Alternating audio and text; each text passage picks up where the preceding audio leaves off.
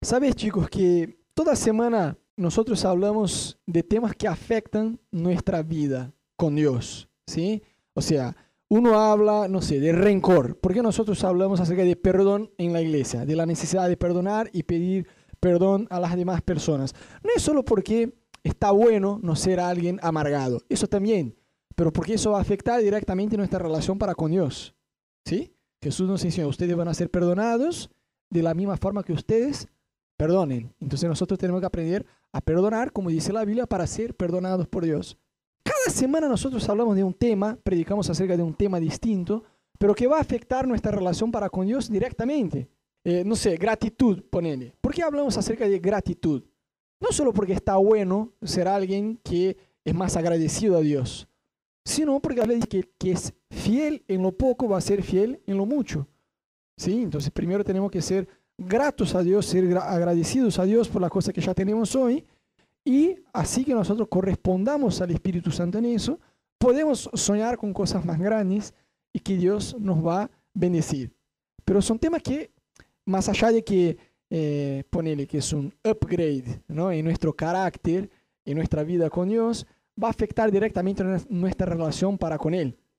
Así que hoy yo quisiera hablar con ustedes acerca de un tema que la verdad que hasta hoy nosotros, a ver, cada tanto hablamos, pero nunca hablamos en una prédica acerca de este tema y quizás sea el tema que más nos afecta con Dios. Hoy yo quiero hablar acerca de tu vida financiera, de tu vida con Dios, de tu relación con el dinero, con la guita, con la plata, con el mango. Hay tantos sinónimos, ¿no?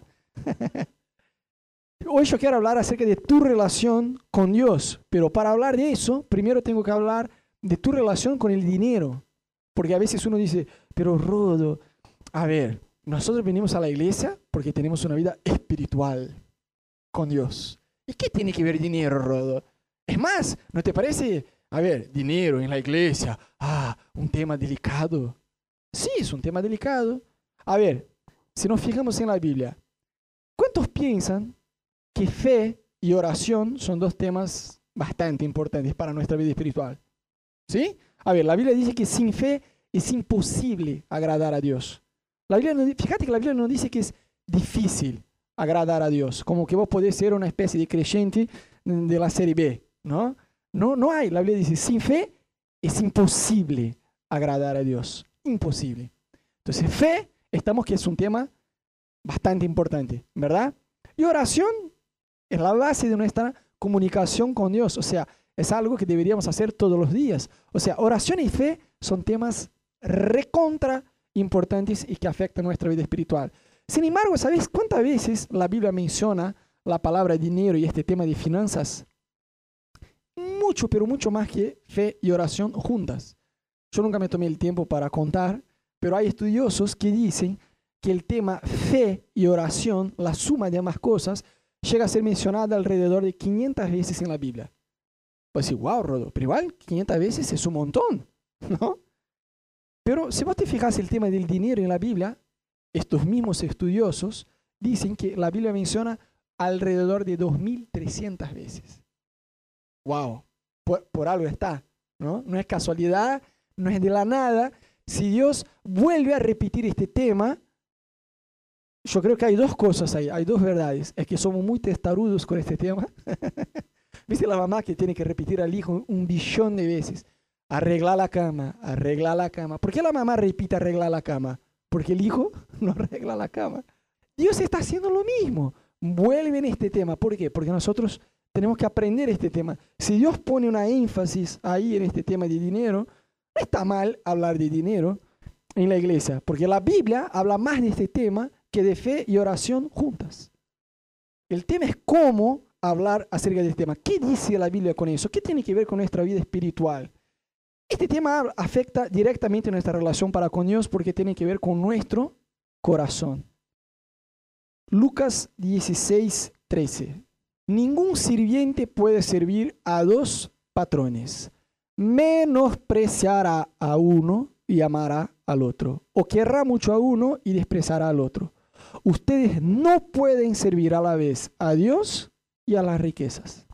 La Biblia, a mí me encanta la Biblia porque ella es recontra prolija a la hora de hablar acerca de, algunos temas.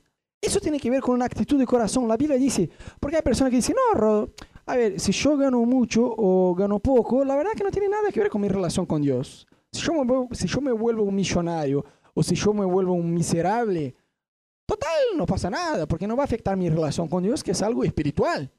Pero no es lo que dice la Biblia. La Biblia dice que es imposible servir a dos señores. Y ahí nosotros somos muy vivos y rápidos a la hora de decir, sí, señores, pero lejos, ¿eh? A, todos les gusta tener plata, pero lejos que el dinero es mi señor. Así, ¿cuántas horas dedicas por día a ganar plata? Y Rodo, pero hay que pagar las cuentas, ¿verdad?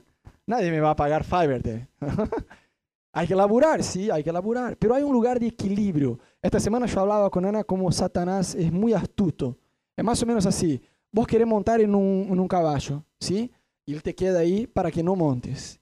Te queda sosteniendo, como haciendo peso para que bajes. Cuando él ve que vos ya estás por casi montar al caballo, en vez de traerte hacia abajo, te tira al otro lado. Porque él no quiere mantenerte en un lugar de equilibrio, ¿me entendés? Es muy sucio. Como dice Cami, es un puerco. es así. Y en este tema financiero, la Biblia dice, sí, es verdad, la Biblia dice, el que no trabaja, no trabaja, no, el que no trabaja, no coma. ¡Wow! Qué radical es esta Biblia. la Biblia dice, el que no trabaja, no coma.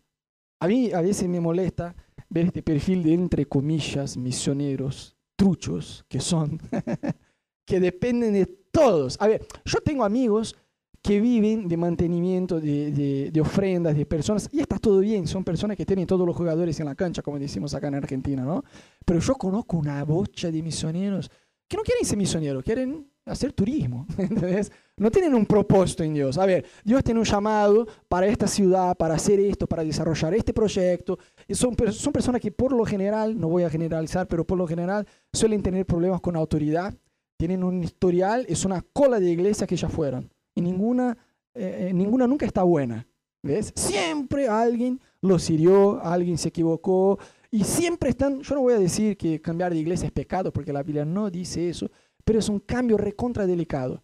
Cuando vos venís de una, dos, tres iglesias, está bien, pero cuando vos tenés un historial, como así, cada año yo pasé por tres iglesias distintas y nunca está bien, siempre yo empezaría a, cuestionar mi propio corazón delante de Dios decir, a ver, ¿dónde está el problema, Señor? ¿No? Y este tema del dinero se nos, nos afecta un montón porque tiene que ver con una actitud de corazón. La Biblia dice que o vamos a amar a Dios y menospreciar el dinero, o vamos a amar al dinero y menospreciar a Dios. O sea, sí te va a afectar. Por eso, la Biblia, el mejor versículo que me gusta es cuando el autor dice así, Señor, no me des riquezas para que yo no me olvide de vos, y no me des pobreza para que yo no venga a robar. Wow, es un versículo prolijo y bueno, y, trae un equilibrio. Porque, ¿sabes, chicos? El problema no es tener dinero. Vuelvo a decir, porque dice que a veces hay unos que se van a un otro, hay iglesia del vasito, ¿no? De, de 100, que Dios, te que Dios te da 200, se hablan de Dios casi como si fuera una especie de genio de la lámpara, que rascas y salís y yo quiero tres peticiones. La primera, dame 500 pedidos más, ¿no? Y ahí va. Y que hablan de Dios casi como si Dios fuera una, una ganga, una especie de inversión, ¿sí? Desde el aspecto financiero. Y hay otras que van a un otro extremo con un discurso y una prédica muy franciscana casi como que tenés que quedarse solo de calzoncillos y venderse todo, porque no podés prosperar. Porque eh, el reino de Dios, la Biblia dice que el rico no es muy difícil que entre, así que seamos todos pobres. No, la Biblia tiene un lugar de equilibrio. Tener plata, yo siempre digo que tener plata no es el problema. El problema es cuando la plata te tiene a vos. ¿Se entiende? Son dos cosas muy distintas. Y el acto este de amar o menospreciar tiene que ver con una actitud de corazón. Y la Biblia, la única cosa que Dios nos pide en la Biblia, no hace falta abrir, pero está en el libro de Proverbios 23, 26, dice así, dame, hijo mío, tu corazón y no pierda de, vistas, de vista mis caminos. O sea, la única cosa que Dios nos pide a nosotros es nuestro corazón. Porque si le entregamos a Dios nuestro corazón, lo entregamos todo. Mi vida financiera, mi tiempo, eh, mis prioridades, mi familia, mi laburo, mis talentos, es todo de Él. ya no me pertenece. Por eso que Proverbios 4, 23 dice así, por sobre todas las cosas, cuida tu corazón, porque de él mana la vida. O sea, de mi corazón van a salir mis deseos, mis sueños, mis prioridades, lo que yo voy, de qué forma voy a utilizar mi tiempo. Acorde a mi corazón. Alguien dijo de una forma muy sabia, ¿querés ver el corazón de una persona, las prioridades? Fíjate dónde gasta la plata. Y es verdad, ¿no? Cuando uno le encanta el fútbol, va a bombonera, le entrega 600 mangos a un chorro que sale corriendo con la plata en la mano, después tiene que abonar de vuelta, pero no le importa porque quiere ver Boca perder de Corinthians, papá, ¿me entendés? Entonces va y pone la plata, ¿por qué? Porque es algo que está en el corazón. No, no aprenden, pero bueno, es más fácil hinchar por Corinthians y listo. Cuando uno le gusta la música, ¿no? Entra en una tienda de música y se vuelve loco. Ana dice que yo cuando entro en una tienda de música me vuelvo, me vuelvo como las chicas en el shopping, ¿no? Que, ¡ah! ¡ah! Así. Y yo agarro la guitarra y si tengo plata me la gasto, no hay problema. Viste que hay cosas que, que, que, que el hombre tiene dificultad de gastar plata, ¿no? Yo con calzoncillo y medias compro siempre lo más barato que hay. Porque yo tengo una cosa, no puedo gastar plata con calzoncillo y medias, me, me, me da cosa. Como, hay otras cosas mejores para gastar plata, ¿me entendés? Pero, por ejemplo, si voy a una tienda, hay una pedalera, una guitarra, recontra cara, y yo tengo la plata, yo me la gasto sin problemas. Entonces, tiene que ver con prioridades el tema este del dinero. ¿Qué significa el dinero para vos? Seguridad, poder, alegría, placer, no sé, para cada uno tiene significados distintos y se lo ve de una forma muy clara, ¿no? Nuestra relación con nuestra vida financiera. ¿Sabes? La Biblia, algunas, personas, algunas personas distorsionan un poco la Biblia. Dicen que la Biblia dice que el dinero es la raíz de todos los males. Pero no es lo que dice la Biblia. No es exactamente lo que dice la Biblia. La Biblia dice, primera Timoteo 6.10, no sé si tenemos este ahí. Sí. Porque el amor, o sea, no es el dinero, ¿eh? El amor al dinero es la raíz de toda clase de males. Por codiciarlo, algunos se han desviado de la fe y se han causado muchísimos sinsabores. Dinero por dinero, chicos, es un papel, ¿sí? Más hermoso que este, más chiquito y con un dibujito más copado, pero es un papel. Pasa que con este papel puedes hacer cosas. ¿ah?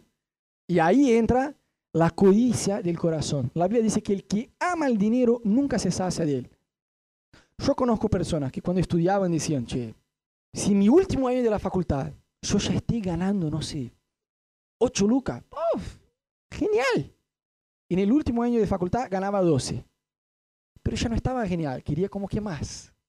Ahí se recibía y decía, a la hora que yo me reciba, si puedo trabajar que sea part-time y ganar estos 12 lucas o 15 lucas que sea, Está buenísimo. Y se recibe y trabaja part-time y gana más que eso. Y la persona siempre está insatisfecha porque dice la Biblia que el que ama el dinero nunca se sacia de él. Y por lo general, quien ama el dinero tiene una gran dificultad de verse como esclavo del dinero. ¿No? Vuelvo a decir, somos muy rápidos a la hora de decir que el dinero no es nuestro Señor, pero invertimos nuestro tiempo, energía, talentos y todo lo que tenemos solo para ganar dinero. Entonces sí, pasamos a amar al dinero. Entonces el problema no es el dinero, sino el amor al dinero. La Biblia muestra la historia de un joven que tenía mucha, mucha plata, como se dice acá en Argentina, muy buena guita. Y el tipo se acercó a Jesús y dijo, ¿qué tengo que hacer para heredar la vida eterna, Señor? Y Jesús le dice, mira, y le dice algunos mandamientos, ¿no? No mientas, no mates, no adulteres. Yo hago todo eso desde mi niñez. Mira qué cara dura el tipo. Yo si fuera Jesús, ajá, y aquel día que estaba, y ya le daba una palabra de reprensión. Obvio que el chabón había fallado en algo. Obvio, obvio. No, nunca mentí, nunca. Tengo guardado estos mandamientos desde mi niñez. Jesús como que no perdió tiempo con el chabón argumentando, mira chabón, yo soy Jesús, yo te vi en tu niñez robando el dulce de tu amigo, yo te vi semana pasada contando una mentira, yo te vi con pensamiento impuro, yo vi que cuando pasó tu vecina con una pochera así más, eh, más corta, vos la miraste y la codiste así, vos tenés un billón de pecados que yo sé, yo soy Dios. Jesús no hizo eso. Jesús ni siquiera se dio el trabajo de hacer toda esta argumentación. Jesús fue donde sabía donde que el chabón no iba a haber forma del chabón contestar a Jesús. Bueno, está bien. pero si quieres ser perfecto, te, te falta una cosa. Vende todo lo que vos tengas. Jesús no dijo vende 30%, 50%, vende 99%, no, vende todo lo que vos tengas. Entregarse a los, entregar a los pobres. Regala todo lo que vos tengas a los pobres. Vas a tener un, tesoro en el cielo. Porque mucha gente dice, ah, eh, Jesús dijo al chabón que vendiera todo y siguiera a él. Y el chabón no lo quiso. No, no, no, no, no, no, no, no, no, no. Jesús dijo, vende todo lo que tengas, entrega a los pobres, entonces vas a tener un tesoro en el cielo. Entonces vení y seguime. Y dice la Biblia, ¿sabe qué? Que el chabón se entristeció.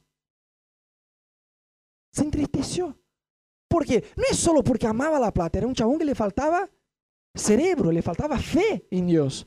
Porque a ver, ¿qué vale más? ¿Tener 900 billones de dólares acá o tener un tesoro en el cielo? Un tesoro en el cielo. La Biblia dice que acá te lo pueden robar, lo puedes perder. Es así.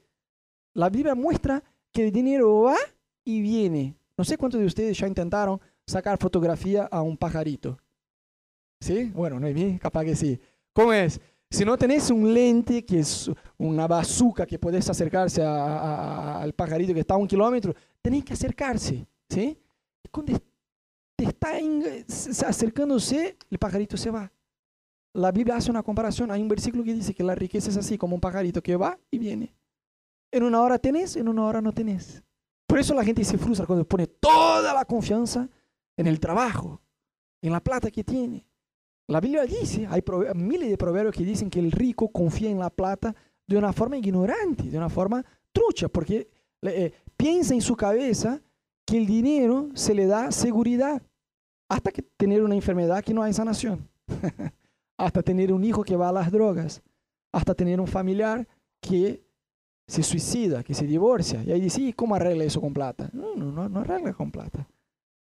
Yo siempre digo que con dinero vos puedes comprarse un avión, pero no puedes comprar unas vacaciones contentas, feliz en familia. Con dinero compras sexo, pero no compras amor. Eso no se compra. Las cosas que más valen, chicos, no se compra con dinero. Y es muy fácil, ¿no? A ver, tuitear eso personas valen más que cosas.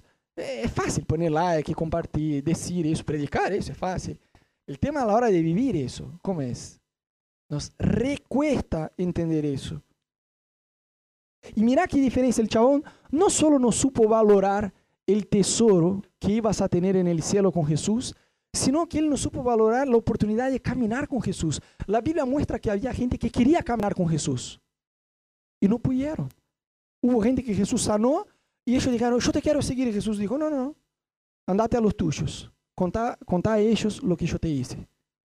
O sea, la oportunidad de caminar cerquita a Jesús no era para cualquiera. Jesús abrió esta oportunidad para algunos. Y este fue un, uno. Jesús dijo, vende todo, vas a tener un tesoro en el cielo, entonces vení y seguime. El chavo dijo, no, tesoro en el cielo, no, hay que tener fe para eso. Yo, yo no la tengo. Yo quiero aquí y ahora. Porque voy a tener un tesoro en el cielo donde nadie me va a robar y que va a perdurar por toda la eternidad si yo puedo tener por un par de años poca plata acá para andar en camino, qué sé yo, visitar Jerusalén. Y, ¿Para qué? No me conviene. Entonces el chavo no valoró la diferencia de tener riquezas en el cielo y riquezas acá. Y no valoró la oportunidad de caminar con Jesús. Y después dice la Biblia que el chabón se entristeció bastante. Porque su corazón estaba en el amor al dinero. Y dice lo que el John se fue. Y mira qué contraste, vuelvo a decir chicos, Dios no tiene absolutamente ningún problema en darte la plata, en hacerte prosperar. ¿Sabes de eso? Dios no tiene ningún problema en hacerte prosperar financieramente. Ningún. En darte plata y plata y más plata, en hacerte una pareja, una familia con mucha plata. Dios no tiene problema con eso miramos en la Biblia, la persona más rica de la historia no es Bill Gates, no es el otro, este, el mexicano, Ike Batista, no, no son estos tipos. El tío Donald Trump no es. Donald Trump es un miserable comparado a Salomón, de verdad. Salomón dice la Biblia que fue el tipo más rico de toda la historia. ¿Y sabes por cuántos años y cuántas veces este chabón pidió plata a Dios? Ninguna. No vemos en la Biblia, no encontramos en ningún lado Salomón pidiendo plata a Dios. Mira qué gracioso. Yo tenía un senso de humor increíble, ¿no? Hay creyentes que están, Señor, prospera, me da, me da, me da. Y Dios está, yo no te puedo dar, no te puedo dar porque yo todavía no tengo tu corazón. Cuando vos me entregues tu corazón y yo de verdad pase a ser el Señor de tu vida y, vos, y, yo sea prioridad en tu vida, entonces yo te puedo dar cosas. Entonces Dios no tiene problema con el dinero en sí. Dice la Biblia que Él es el dueño de todo oro, de toda plata que hay. Salomón, el tipo más rico en la Biblia, y no pidió plata a Dios. Le pidió qué? Sabiduría. ¿Y por qué pidió sabiduría? Dios le pudo regalar la plata. Porque plata sin sabiduría, chicos, es igual estos jugadores de fútbol torpes que, que, vemos ahí, ¿no? El chabón, no sé, vino de la villa, tiene una familia miserable, no tenía un mango para comprar un jabón, pero era un crack en el fútbol. Listo, entró en un club recontra grande y se hizo millonario de la noche al día. Pasa estas historias, ¿no? Por lo general con jugadores de fútbol suele pasar un montón, ¿no? Bueno, vas a mirar a un jugador, no te voy a decir que no vas a mirar, pero es muy raro mirar a un jugador, no sé, de golf, que vino de la villa, que era pobre. Por lo general suele pasar en el fútbol, ¿no? Pero bueno, el chabón se hace rico, se hace millonario de la noche al día por un talento deportivo que tiene. Pero no teme a Dios, no tiene sabiduría, no sabe cómo administrar, eh, su corazón está, le falta sabiduría. Entonces, ¿qué pasa? Vive como un rey por seis, siete años. ¿Cuántas historias yo ya escuché después de seis, siete años que tenían autos? Y el chabón, eh, cuando empieza a ganar plata, algunos se emocionan y no administran porque piensan, bueno, ahora yo gano millones. Entonces, no hace falta hacer cálculo, no hace falta administrar. Yo me gasto la guita como yo quiera, papá. Yo soy jugador de fútbol famoso, tengo plata, tengo yates, tengo autos, tengo quintas, tengo un avión. Está bien, pero también pasas a tener gastos millonarios. Entonces, en 6, 7 años, venden todo están de vuelta en la pobreza. ¿Cuántas historias uno ya escucharon así, no? Varias. ¿Por qué? Plata sin sabiduría. Y la Biblia dice que el principio de la sabiduría es el temor al Señor. Entonces hay este creyente torpe que dice así, a ver, no sé, eh, nosotros ganábamos, no sé, 30 lucas, pero Dios nos prosperó y ahora ganamos 60 lucas. ¡Wow! Como pareja. Aleluya. Y la Biblia habla acerca del diezmos y ofrendas. Pero 10%, 60 lucas, 6 lucas. No, 6 lucas, yo voy a dejar 6 lucas ahí en la iglesia. No. Encima estos tipos de Brasil, ¿no? No sé, no sé cuán confiables son. 6 lucas, eh, es mucha plata. No, olvídate, pongo ahí 200 pesos, como una limosna para Dios. Y empezamos a robar a Dios. Porque, ¿sabes, chicos? Vuelvo a decir a ustedes. Bueno, primero que nosotros no, no ganamos ningún centavo. Yo trabajo, Ana trabaja. Pero no es porque nosotros hacemos eso que pastor no debe tener sueldo. La Biblia dice que digno es el trabajador de su sueldo. Pero e, es el peor camino, intentar ahorrar robándole a Dios. El diezmo, chicos, no es, no se trata de dar a Dios 10% de lo que es tuyo, sino que te quedas con 90% de lo que es de Él. La Biblia dice que Él nos compró con su sangre. Somos mayordomos. El mayordomo come la comida del dueño, anda en el auto del dueño, duerme en la casa del dueño, disfruta las cosas del dueño, pero no es el dueño. El problema es cuando nosotros dejamos de ser, o, no, peor, nos olvidamos que somos simplemente y tan simplemente mayordomos de Dios, pero no somos el dueño. Entonces intentar ahorrar, dejando de darle a Dios el honor y reconociendo a Dios como el Señor de todo lo que es, es el peor camino. Yo conozco amigos que trataban de ahorrar de esta forma. Entonces, ¿qué pasaba? Todos los meses se pasaba lo mismo. Rodo, no sabes, se me rompió el auto. Rodo, no sabes, se me tuve un problema de salud y gasté mucho más plata de lo que debería haber gastado. A ver, está bien, chicos, cuando uno va a hacer, eh, va a planear su vida financiera, obviamente que todos los meses hay extras, ¿sí? Los maldecidos gastos extras. No, se me rompió la rueda del auto, qué garrón. Está bien, pero hay un valor, ponele, un promedio que es normal. ¿Qué pasa? Uno se enferma, se rompió la rueda del auto, no sé. Hay un valor extra que es normal. Pero este tipo tenía un valor extra todos los meses que era impresionante. Se iba de las manos. ¿Por qué? Era un chabón que ni siquiera era fiel a Dios en los diezmos y ofrendas. Entonces, chicos, sean fieles. Por ustedes se los digo. La Biblia muestra que el dinero tiene que ver con nuestro corazón. Entonces, mira la diferencia de Salomón y de este joven rico. Salomón ni siquiera pidió plata a Dios y Dios se, la regaló. y se la regaló un montón. Fue un tipo muy, pero muy rico. Pero porque primero pidió a Dios sabiduría. Y sabes, chicos, yo estoy aprendiendo que hay cosas que Dios solo te da cuando ya no tiene esta importancia toda para vos. ¿Sabes? Mi suegro, antes de convertirse, era un, era un personaje, eh, sigue siendo un personaje, pero era un personaje recontra Se drogaba, tomaba, e, era un tipo de otro planeta. De verdad, si vos mirás la historia de él, escribió un libro, queremos traducirlo al español, que está buenísimo, pero era un personaje. Y escribía muy bien, escribe muy bien, pero en aquel tiempo quería ser un escritor conocido, famoso. Entonces escribió un par de libros. Y hubo un chabón de Brasil, que era un, como un capo de, de la literatura brasileña, y hizo como la introducción al libro de él, y lanzó el libro. Entonces tenía todo, toda la perspectiva de hacerse conocido en Brasil, de ser un escritor muy grosso. Y justo ahí conoció a Jesús. y un día está orando, recién había conocido a Jesús, y Jesús le dice, ¿sabes qué? Esta bocha de libros que tenés, esta bocha de cosas que escribiste, prende una, una fogata. Vamos a hacer fuego. ¿eh? Y el chabón fue, agarró todo lo que tenía, puso fuego ahí. Y, pero él decía, yo tenía una convicción interna que eso era algo de Dios. Yo no, yo, no, yo no me estaba volviendo loco, era una prioridad que yo tenía antes. Yo quiero ser un escritor, ¿me entendés? Quiero ser conocido, quiero ganar plata con eso. Y Dios un día dijo, mira, esto es prioridad en tu vida. Entonces hacemos así, yo te voy a ayudar, mete fuego en todo lo que vos hayas escrito prendió fuego y digo, ya está. Y no vuelvas a escribir. Está bien. Se pasaron, no sé, 10 años, ¿no? Algo así. 10 años, más de 10 años. Y un día él está orando y, y el Espíritu Santo le, le, dice a él, yo quiero que vuelvas a escribir. Entonces desde entonces ya escribió 4, 5 libros. 5 libros, re buenos. Pero hablando de Dios. ¿Ves? O sea, hay cosas que Dios solo nos puede dar cuando ya no tiene esta importancia para nosotros. Yo le decía otro día, a un amigo soltero, joven, llamado Camilo.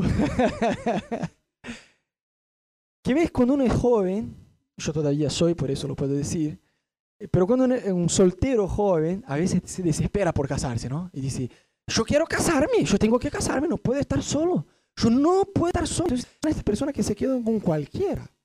El chabón le pega, pero se queda con él. Porque no puede estar sola. ¿Cómo voy a estar sola? Si todas mis amigas tienen novio en la facultad y yo no tengo. La madurez no es ponerse de novio con cualquiera para, porque tenés que estar ahí en tu perfil de Facebook o de WhatsApp, de lo que sea, con alguien. Tenés que aprender a estar solo y, aprender a estar bien solo, ¿me entiendes?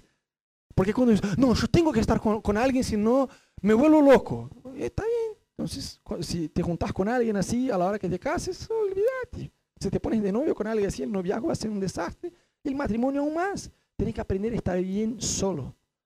Entonces, cuando eso ya no es una prioridad, cuando decís, yo estoy bien, Señor, yo siento una unción de celibato por este lado del salón. ¿eh? cuando uno está bien, cuando eso ya no es una prioridad, Dios dice, está bien, ahora te la puedo dar. Salomón no pidió plata.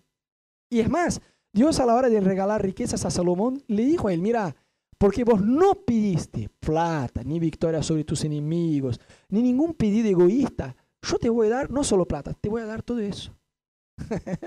¿Ves cómo es con Dios? Pero cuando vos decís, no, es mío, es mío y yo no doy. Y... Bueno, la misma mano que está cerrada para dar, está, está cerrada para recibir lo que viene de Dios. Entonces, yo te quiero hacer una pregunta. ¿Qué harías si ganaras hoy 900 billones de dólares. ¿Qué harías hoy? Algunos se emocionan solo con la pregunta. Calma, chico, no vas a ganar. Yo no tengo esta plata para darte, ¿sí? Solo una pregunta, ¿sí? Suponiendo que de alguna forma legal ¿eh? vos ganaras 900 billones de dólares. Mucha plata, ¿no? ¿Qué harías? Algunos iban a decir, no, Rodo, yo me compraría un inodoro de oro. Ya iban por ahí, ¿no? ¿Qué sé yo? Quizás otro día, Rodo, por lo menos seis meses me tomaría para ir de viaje por el mundo. Pero ves, estas respuestas, por yo me iría seis meses de viaje por el mundo. Ya muestran que nos olvidamos que solo, solamente y tan solamente mayordomos. Era el tema este del diezmo que yo decía, que no es darle a Dios 10% de lo que es mío, de lo que me pertenece, sino quedarme con 90% de lo que es de Él. Y si yo tengo esta comprensión, no solo yo voy a ser fiel en dárselo a Dios el diezmo, sino que yo voy a reflexionar acerca de qué forma yo debo usar los 90% que me quedaron, porque no son míos. ¿Me entendés? A veces uno pregunta, Rodo, ¿es pecado hacer apuestas? No, no, yo pregunto solo por curiosidad. Una duda que tengo, no estoy planeando nada, Rodo. Es solo una duda, sí, porque a veces paso ahí por Palermo, por el hipódromo, Y a veces me da ganas, así, no sé, capaz que el caballo 2, yo soñé anoche con el caballo 2. Y cuando pasé ahí enfrente del hipódromo pensé, y el caballo 2, ¿será una señal de los 900 billones? ¿No? A ver, yo siempre doy la misma respuesta. Pregúntale al dueño de la plata qué le parece. Porque no hay un versículo en la Biblia que dice, no se vayan al casino, no hagan apuestas. Primera heresía 2.1. No hay este versículo en la Biblia. Pero sí hay que nosotros no, no, no somos dueños de nuestra propia vida, que fuimos comprados por su sangre, que todo lo que tenemos viene de Dios, es para Dios. Y eso va más allá de la plata, es el tiempo. Entonces, ¿y si yo me ganara 900 millones de dólares? Bueno, eh, más allá de la plata, preguntar, Señor, es tuyo, no es mío. Yo soy el mayordomo. Si vos me dejas solo con el 10% de eso, yo ya estoy bien, Señor. ¿No? Más allá de eso, Señor, mi tiempo. Ah, me, voy, me voy a vivir en este lugar. Voy a quedarme viajando X tiempo. ¿Y preguntarle eso a Dios o tiraste solo por la plata? ¿Ves? Eso muestra a nosotros cómo es fácil olvidarnos de Dios cuando estamos con mucha plata nos olvidamos que somos solamente mayordomos. Y una buena pregunta para hacerse, porque viste chicos, alguien dijo de una forma muy sabia, ¿querés ver la prioridad de una persona? Fíjate en qué gasta plata. Es verdad. Le encanta el fútbol. Gasta en el fútbol, no hay problema. Le gusta la música, compra cinco guitarras y no, no le importa. No sale de vacaciones. Con la mujer va de vacaciones a Constitución, a la boca. Pero tienen las cinco guitarras en casa, aleluya. Si la mujer no es música, olvídate, no va. Pero uno gasta, ¿por qué? Porque es su prioridad. Pero querer ver la prioridad de una persona, fíjate dónde invierte su tiempo. ¿Dónde gasta su tiempo? Uf, eso muestra la prioridad. Ah, el dinero no es mi señor. Ah, ¿no? ¿Y cuánto, cuánto tiempo invertís, invertís en hacer plata? Vuelvo a decir, está joya trabajar, estudiar. Todo eso viene de Dios, chicos. Esta madurez, esta responsabilidad natural de trabajar, hacer la cosa bien, no depender de la familia. Eso todo es propósito de Dios, está bien. Pero acuérdate del ejemplo este de Satanás tratando de no dejar con que nosotros montemos en el caballo. Cuando ve que estamos, ya no trata de ir para este lado, nos empuja hacia el otro lado. Entonces, Dios no quiere que vos vayas de un extremo a otro extremo. Dios quiere darte sabiduría para que vos puedas tener tu vida financiera administrar tu vida financiera con sabiduría de una forma que va a honrar a Dios. Pero si vos quieres ver el Señor de tu vida, fíjate cuánto tiempo invertís a ganar plata y cuánto tiempo invertís a orar, a buscar a Dios. Rodo, yo puedo entrar en cinco laburos simultáneos, pero yo no voy ni siquiera al GBO. Rodo, yo puedo hacer hora extra lo que se me ocurra, pero ni siquiera yo oro todos los días. Yo puedo hacer curso tras curso y, recibirme, hacer posgrado y todo eso, chicos, vuelvo a decir, no estoy hablando en contra, eso todo está bien. Pero ni siquiera la Biblia yo leo en la semana. Es fácil decir, ¿no? El dinero no es mi Señor. Pero en la práctica, ¿cómo, cómo solemos lidiar con este tema? Entonces ahora yo te voy a hacer una otra pregunta muy parecida a esta que te va a ayudar a alinear tus pensamientos y tu motivación. ¿Qué harías? Es otra pregunta, chicos, no tan copada cuanto la primera, ¿no? Pero ¿qué harías vos si ganara los mismos 900 billones de dólares, pero supieras que en una semana te morís? ¿Qué harías? De verdad, hoy ganas 900 billones de dólares, pero en una semana ya no estás en esta tierra, te vas. ¿Qué, ¿Qué harías? ¿Qué harías? Yo te voy a decir, ¿por qué yo me hice esta pregunta? 900 y morir en una semana. Wow, bueno, una semana, no me queda mucho. ¿No? Paquetes turísticos con por lo menos una semana. no, ¿qué haría? No, de verdad, yo no creo que no, yo creo que no hay nadie torpe acá entre nosotros que pensaría un paquete turístico. Yo te aseguro que sería lo último que pensarías. Yo te voy a decir dos cosas que vos pensarías en hacer. Seguramente pensarías en arreglar relaciones rotas en tu vida. En una semana ya no estoy, me morí. ¿Cómo está mi relación con mis hermanos? No solo en la fe, ¿no? Porque ese tenemos, dice la Biblia, que soportar uno a los otros, ¿no? Ahí Cami, bueno, hay que fumar a Cami. Pero más allá de los hermanos en la fe, yo creo que vos te preguntarías, ¿cómo está mi relación con mis hermanos naturales? Con mis papás, con mis amigos, con mis familiares, mi matrimonio. Uh, una semana para morir, es fácil perdonar y pedir perdón. Nos quedamos con esta inmadurez emocional de primero ella, primero él, primero ella, primero él. No, me voy a morir en una semana, listo, ya está. Che, perdóname, la verdad que yo no. Y cuántas y cuántas historias ya escuchamos y vimos, ¿no? Personas que cuando el otro se murió dijeron, ahí, sobre la tumba, cuando uno ya no escucha más, ay, amor, perdóname, la verdad que yo debería haberlo hecho bien, perdóname porque yo no fui el marido que debería haber sido, perdóname porque yo no fui la esposa, o perdóname porque yo no fui el hijo o la hermana o lo que sea. Entonces, seguramente yo te aseguro que vos arreglarías las relaciones rotas, perdonando y pidiendo perdón a quien sea. Y otra cosa que harías, arreglarías tu relación con Dios. ¿Ves, chicos? Básicamente es eso. La última cosa que pensarías es, ah, mira cuánta guita tengo ahí, me voy de viaje a Australia, o me voy de viaje a, o me compro este televisor plasma 58 pulgadas. No, no, yo te aseguro, si supiera que en una semana te morís, eso no te coparía. Es más, no perderías ni siquiera tiempo con eso. Ah, me voy a comprar un videojuego, me voy a comprar esta ropa, me voy de viaje y voy a comprar eso y el otro. No, no pensaría en, en cosas. Pensaría en personas, yo te aseguro.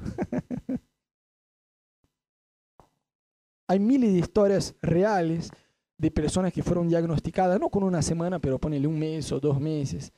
Y las personas escribieron, muchas personas escribieron, dijeron, mira, desde el momento que yo supe que era una cuestión de días o semanas para que yo me, me fuera, para morir, eh, yo cambié mi forma de pensar.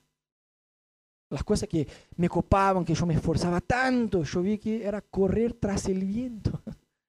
Entonces, estas dos cosas yo estoy seguro que harías arreglarías tu relación con las personas, familiares, amigos, otras personas, y arreglarías tu relación para con Dios. Dios pasaría a ser una prioridad en tu vida. Entonces, básicamente, no te fijarías en cosas. Voy a comprar eso, voy a comprar el otro, me voy de viaje acá. No, eso ya no te... Una semana me muero. Ya está. Lo que sí nos fijaríamos, nos recontra olvidaríamos de cosas.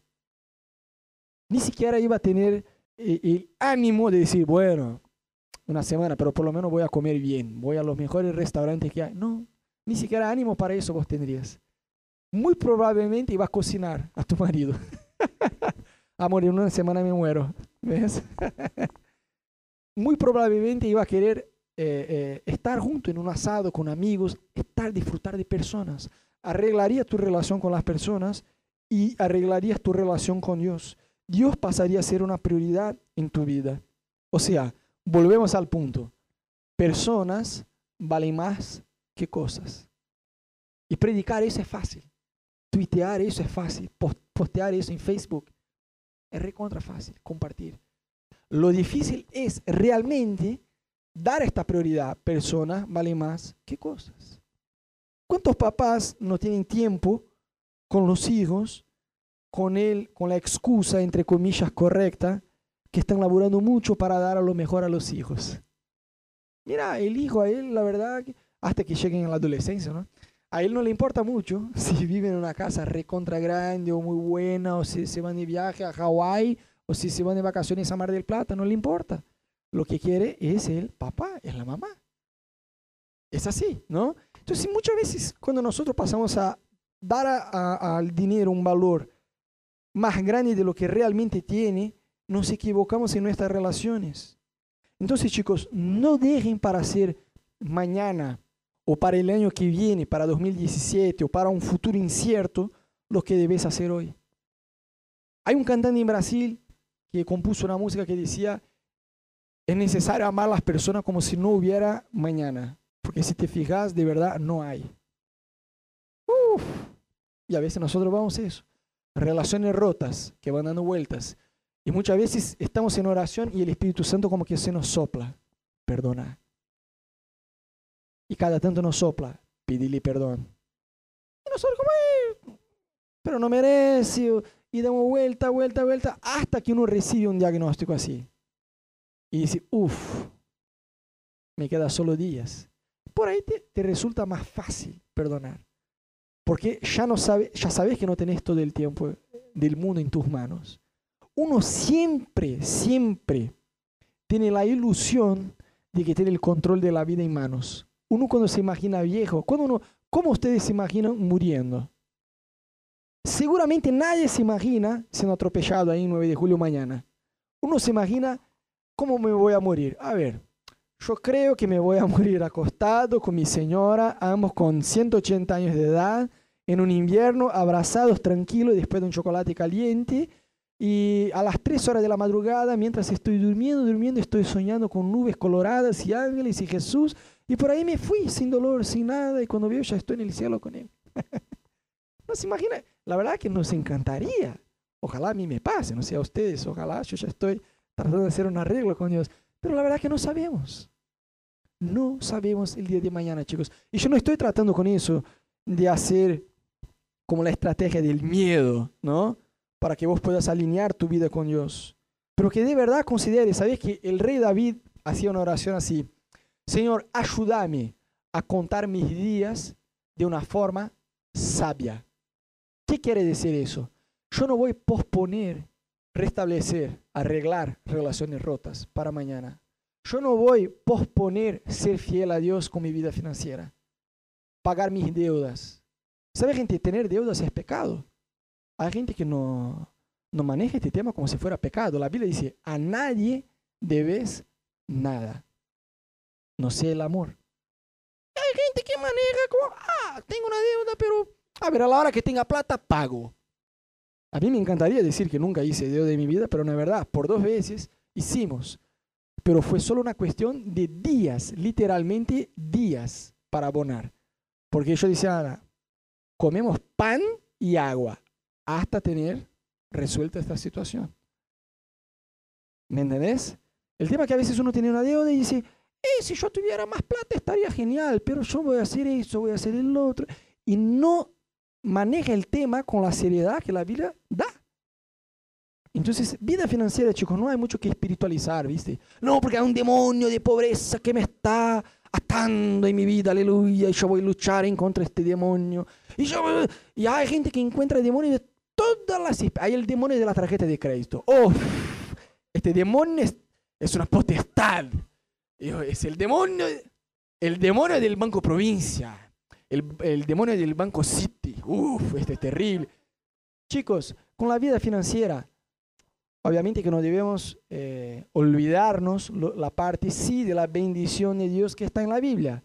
Pero la única espiritualización que vos debes hacer de tu vida financiera es, yo estoy siendo a Dios, yo estoy siendo fiel a Dios en términos de gratitud a lo que tengo y con los diezmos y ofrendas. Sí, yo estoy administrando bien mis finanzas.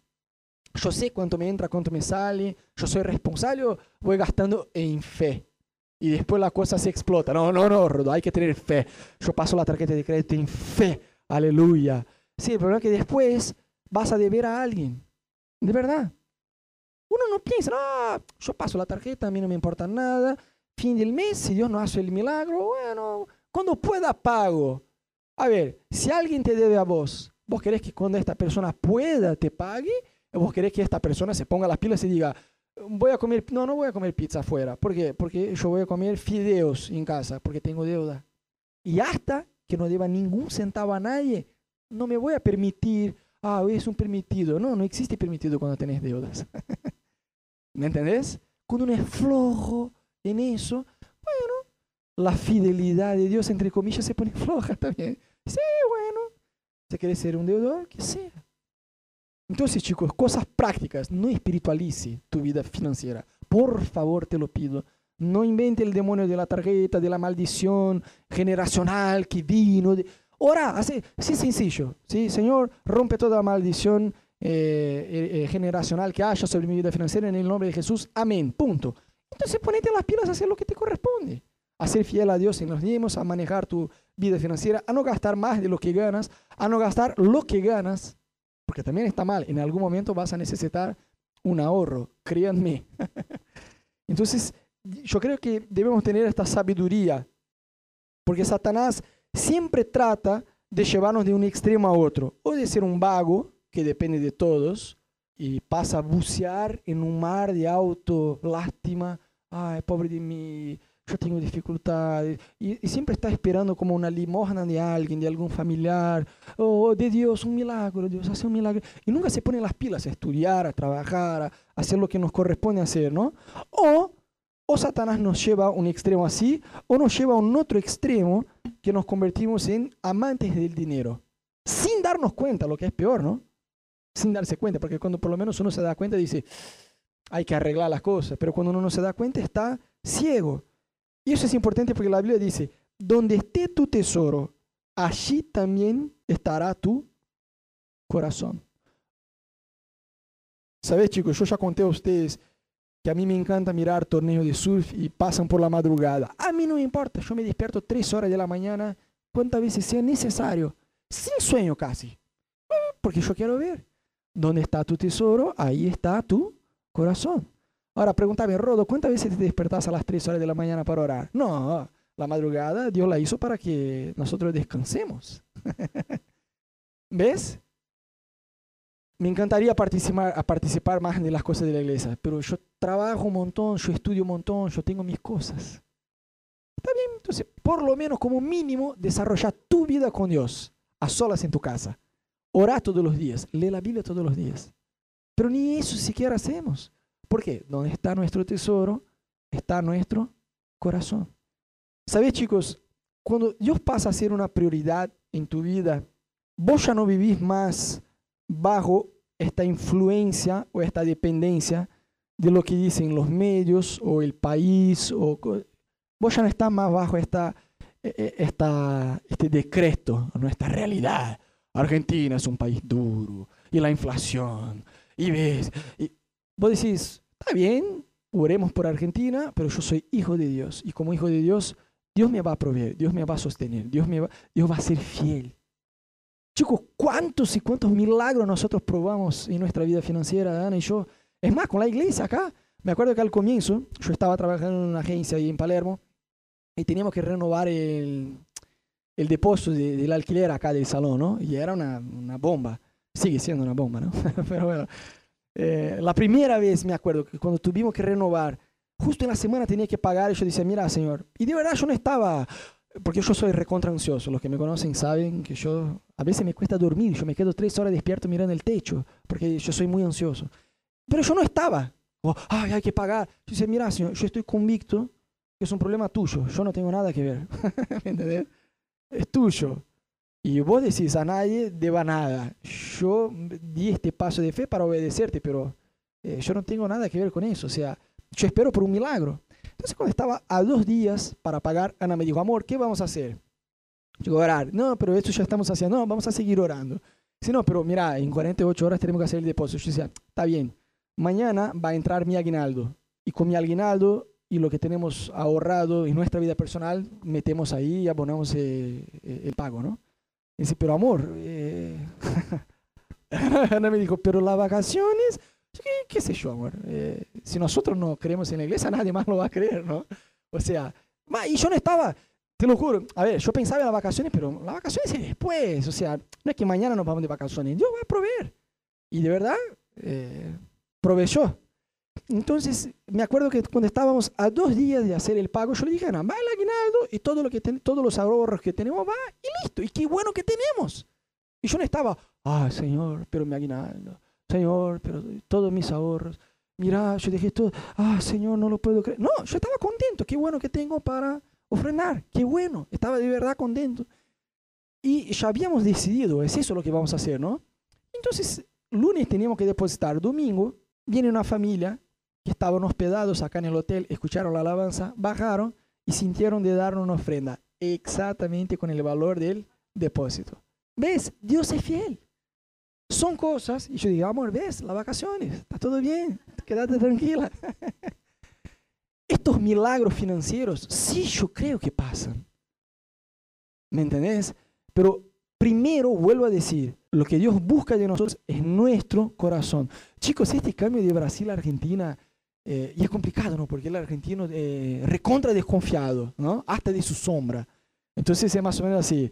Si alguien tiene algo que quizás sea algo malo, es culpable. No, es culpable, es un chanta. Este tipo es un chanta. Y si la persona averigua y dice, yo no encuentro nada, ¿qué? Es culpable igual, porque nadie puede no tener nada. es así, es una cultura muy así, ¿no? Entonces, mucha gente a veces como que, hasta el día de hoy yo creo que les cuesta creer que Ana y yo hicimos lo que hicimos.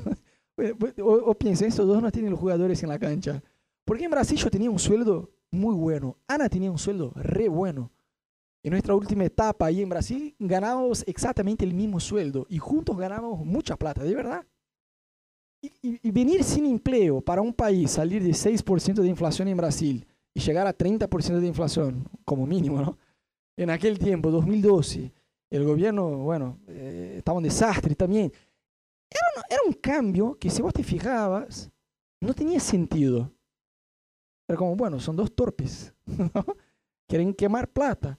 Pero cuando vos entendés que de verdad estás en esta tierra solo de pasaje y en el día que te mueras no vas a llevar el televisor de plasma, eh, no vas.